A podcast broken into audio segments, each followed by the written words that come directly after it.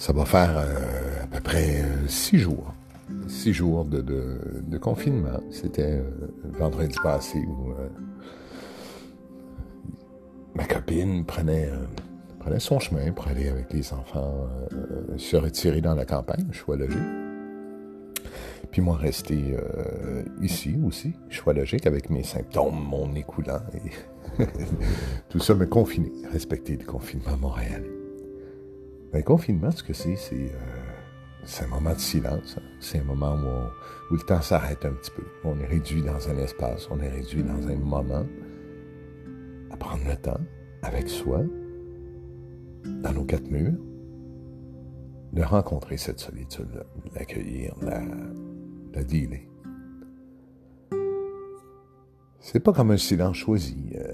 Euh, m'est arrivé de, prendre des moments, euh, que ce soit avec ma copine ou tout seul, pour, euh, pour, des week-ends de silence, pour des, des, moments de retrait où on choisissait de, de, partir puis prendre un moment pour accueillir ce silence-là, prendre une pause de notre quotidien, de nos semaines qui vont vite, puis aller se retirer dans un espace prendre un moment de repos et de silence. On a, fait ça dans les, euh, dans les cloîtres. Ma copine a même euh, fait ces expériences-là dans des, espaces de méditation un peu plus prolongés. Puis, euh, chacun d'entre nous, on a nos moyens de méditer puis de, retrouver ce silence-là, cette force dans le silence, dans la réflexion, dans l'arrêt du temps, puis dans l'accueil des peurs, hein, parce que le silence, c'est aussi écouter ses peurs écouter ce qui surgit en soi, puis euh, ce qui vient nous chercher. Puis à travers une semaine de, ce silence-là, où chacun de notre côté avec les obligations, puis euh, d'autant plus que moi, euh, d'un côté, voir les clients qui vivent aussi cet isolement-là de mon bord, puis qui, comme un peu nous tous, savent pas trop quoi en faire. Ben dans ce temps-là, qu'est-ce qu'on fait dans le silence? On a besoin d'agir, on a besoin de faire bouger, on a besoin de créer ce bruit-là dans lequel on est habitué, d'être dans l'action, d'avoir l'impression que les choses bougent. Puis là, ben, on est tous confinés, chacun chez soi, dans, cette espèce d'arrêt, pas mal involontaire, à chercher qu'est-ce que je fais. Là, je me rends compte que j'ai des clients qui se disent Ah, je vais reprendre ce projet-là que j'avais commencé, je vais appeler Martin, puis je, vais remettre les choses en marche. On a tous besoin que ça rebouge, on a tous besoin que les choses euh, reprennent. Mais en même temps, on ne se questionne pas sur qu'est-ce qu'on veut reprendre. Qu'est-ce qu'on a le goût qui recommence? Qu'est-ce qu'on... Est-ce qu'on a le goût que le stress recommence? Est-ce qu'on a le goût d'être étourdi? Est-ce qu'on a le goût d'être euh, réembarqué dans une machine qui, euh, en quelque part, crée notre rituel automatique, métro, boulot, dodo? Cet agenda-là à laquelle je suis obligé, ben, fait en sorte que je me sens comme poussé dans cette vie-là sans avoir à trop prendre de décision. Et le jour au lendemain, où tout est arrêté, où les commerces sont... Euh, je peux plus aller au restaurant, je peux plus aller déjeuner comme je fais d'habitude le matin, je peux plus fixer le rendez-vous avec, mes clients, dire on va se voir à midi à telle place. Mais pouf, il n'y a plus ça. jour au lendemain, tout est arrêté. Et ça, il y avait quelqu'un qui, euh, un pasteur, euh, Evans, dit Dieu sait que je suis bouddhiste et que je ne crois pas justement à l'existence d'un Dieu, mais la part, j'écoutais ce, ce pasteur expliquer clairement quelque chose. Il y a deux choses qui sont touchées. Le temps, on en dispose chacun de beaucoup ces jours-ci, et l'espace dans lequel on est confiné, où on se sent un peu serré avec nos gestes limités, faisant en sorte que la théorie d'Einstein sur la relativité de plus en plus vraie, ce temps est long et cet espace est court et restreint. Tous confrontés à notre silence, mais ben, qu'est-ce qu'on fait dedans? J'ai envie de me recueillir, j'ai envie de me demander maintenant que on n'a plus de contrôle sur l'économie, puis que j'aurais donc voulu être une bonne agence web, j'aurais donc voulu, comme tout le monde, réussir, puis j'aurais donc voulu euh, mettre mes projets de l'avant, puis bien servir mes clients, puis être présent.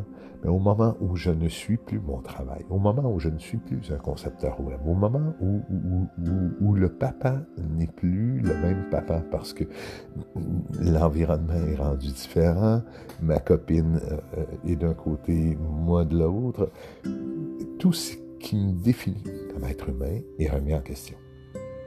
Et ça, ça peut être un choc ou ça peut être un moment où je m'assois et que j'ai réfléchi, et que je me dis, qu'est-ce que je suis au fond? Qu'est-ce que je fais au fond quand je ne peux plus aller euh, de la même façon à tel commerce, quand je dois limiter euh, euh, les gens avec qui j'interagis, quand sur la rue, je m'arrête pas pour discuter parce qu'il faut respecter une distance? Qu'est-ce que je suis là-dedans? Ce citoyen anonyme qui se promène, qui va chercher un pain, qui va chercher du beurre, une peine de lait, qui tout ça avec des contacts hyper limités, puis avec plein de besoins de revenir rapidement, puis après de se laver les mains, puis de bien nettoyer la peine de lait, puis de bien nettoyer l'enveloppage du beurre, puis etc., etc., puis de pas toucher le pain avant. Ah, qu'est-ce que quand mes habitudes sont brassées et que je suis plus le concepteur web, que je suis plus le papa, que je suis plus le chum, le mari, quand tout ça remet en question, par quoi je me définis? Et ça, c'est peut-être ce qui va être le plus fort de ce qui va ressortir. En tout cas, tout le moins des réflexions que ça nous demande de faire. Et c'est tout qu'un challenge. ça vient me brasser aussi.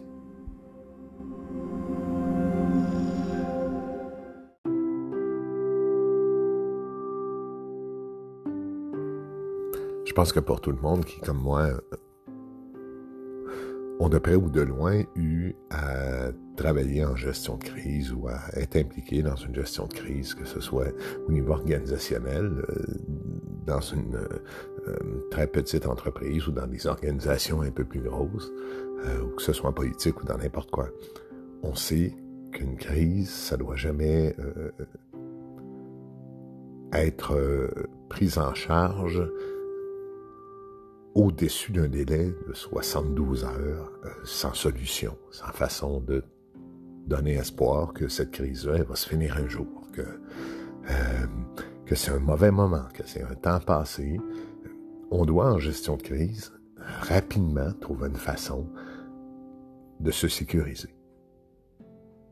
De s'asseoir puis de trouver qu'il y a de l'espoir malgré le vent qu'on peut avoir en face, malgré l'obstacle qui est devant nous on doit entendre ou on doit être capable de saisir que 48 euh, heures, 72 heures, le sale moment, ben, il y a de l'espoir, il y a des solutions pour passer à travers, puis que sur le moyen terme, on va euh, s'en sortir.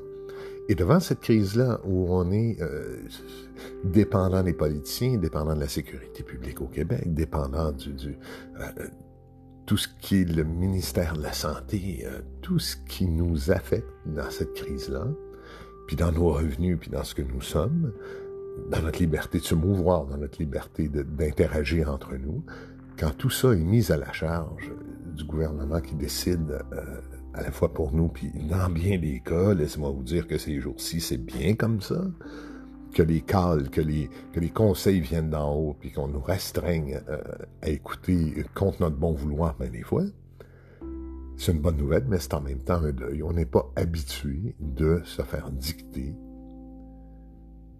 comment soi-même se prendre en charge et prendre soin de soi. Et ça, c'est un premier choc auquel on doit faire face, accepter qu'il y a un bon sens, qu'il y a un sens commun, puis que dans les activités quotidiennes qu'on a, puis que dans nos mouvements, puis que dans notre façon de faire les choses, on ne prend pas soin de nous. des fois, ça prend malheureusement dans ce genre de crise, on l'a vécu avec la crise du verglas, où il fallait dire aux gens, ben écoutez, euh, euh, euh, vous devez faire un certain nombre de choses pour prendre soin de vous et des autres parce qu'il n'y a plus d'électricité, parce qu'il y avait la crise et je me souviens pas comment ça avait été géré avec beaucoup de talent par plusieurs intervenants, notamment le PDG d'Hydro-Québec qui était devenu un porte-parole très signifiant auprès de Lucien Bouchard pour rassurer les gens dans cette crise-là. Il fallait être pris en charge. À ces moments-là, parfois, il faut être pris en charge faut se faire dire par des gens qui ont un sens commun de ce qui peut nous arriver avec une logique, avec une lecture plus large, avec une, euh, euh, avec une analyse qui est beaucoup plus posée, avec une distance que nous qui sommes dans la détresse n'avons pas, se faire dire, on s'en occupe. Et ça, ce on s'en occupe. Il faut pas que ça dure éternellement sans signaux que tout ça va aller bien. Et c'est un choc parfois d'être pris en charge. Comme être humain, c'est un choc de devoir laisser à l'autre le contrôle sur des grands pans de notre vie de nos déplacements, même si on perd notre job, on perd nos clients, euh, et, que les conséquences sont astronomiques au niveau des peurs que ça peut nous donner financièrement. Euh, puis dans ce qu'on a, là, hein, dans la pyramide de base, dans nos besoins de base, d'avoir un loyer, d'être en mesure de le payer, d'aller travailler, de gagner sa croûte, puis d'avoir un certain contrôle sur nos entrées, nos sorties financières, comme être humain aussi les contacts qu'on a avec les autres, quand tout ça est remis en question, c'est un choc. Et c'est dans le choc qu'on est. Et au lieu de se fâcher, puis au lieu de, se laisser aller à l'anxiété puis à la peur, peut-être juste accepter, c'est ce que je fais avec mes voisins, moi, ici, hein, dans la belle coop que j'habite, on se, on se permet parfois, quand on se croise, de se dire que c'est un sale temps puis de pleurer ensemble, de partager avec notre peine, de partager avec nos émotions, de dire c'est un sale temps, je me sens insécurisé, je, je, je sais pas où tout ça va aller. Sale moment. Mais au lieu d'être en colère, puis au lieu de, se partager des craintes et juste d'exprimer, c'est un sale moment. Ça me fait de la peine. Je m'ennuie. Je trouve ça difficile. Je sais pas quand ça va finir, puis de juste laisser aller cette peine-là. Et au lieu d'être une peine de détresse, au lieu d'être une peine de, désespoir, une peine soulageante, un pleur soulageant, de s'arrêter, de dire, je partage avec toi cette peine-là d'être loin des miens, de me rendre compte qu'il y a des gens qui sont plus égoïstes que d'autres, qui pensent pas aux autres, qui, qui, qui, qui manquent de partage, de compassion, d'empathie juste exprimer, pas un désespoir, exprimer une peine de constater que devant ça, on est tous petits, on est tous effrayés, on est tous euh, tristes un peu. Et ça, c'est le début. Accepter de laisser aller ces larmes-là. Et ces larmes-là créent une nouvelle relation avec l'autre, créent un nouveau contact, créent une nouvelle façon de partager ensemble et de se dire pour vrai, sais-tu quoi? Au fond, j'ai de la peine. Il y a quelque chose de beau là-dedans. Il y a quelque chose qui nous transforme, il y a quelque chose qui fait en sorte qu'on se dit les affaires, sans masque, sans, sans, voile. On dit tout simplement que dans cette pauvreté-là que nous sommes, comme être humain, dépouillé de nos contacts, de nos façons de se promener, de cette mobilité-là, il y a quelque chose de fantastique. J'ai besoin de me sentir signifiant. Et comme ce ne sera pas mon travail qui va me le donner, comme ce ne sera pas euh, le fait que je sois avec ma famille, euh, le fait que je sois un, papa, un petit-fils, un gendre. Je suis quelqu'un qui, dans ce dépouillement-là, a besoin de se sentir utile. Et cette utilité-là qu'on cherche, moi je pense que sincèrement, ça va mener à trouver qu'on peut être utile dans bien d'autres choses que le travail, dans bien d'autres choses que notre statut social, dans bien d'autres choses que notre nom, notre prénom, notre carte d'affaires, mais comme être humain, à l'écoute de l'autre, dans le besoin de rejoindre l'autre, dans le besoin d'être entendu par l'autre et de dialoguer avec l'autre.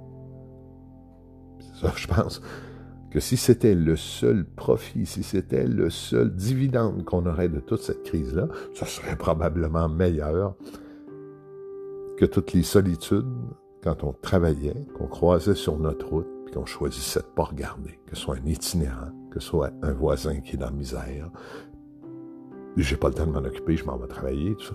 Ben, maintenant, on peut plus se fermer les yeux. On peut pas ne pas constater qui est autour de nous et qui passe un mauvais ou un bon moment.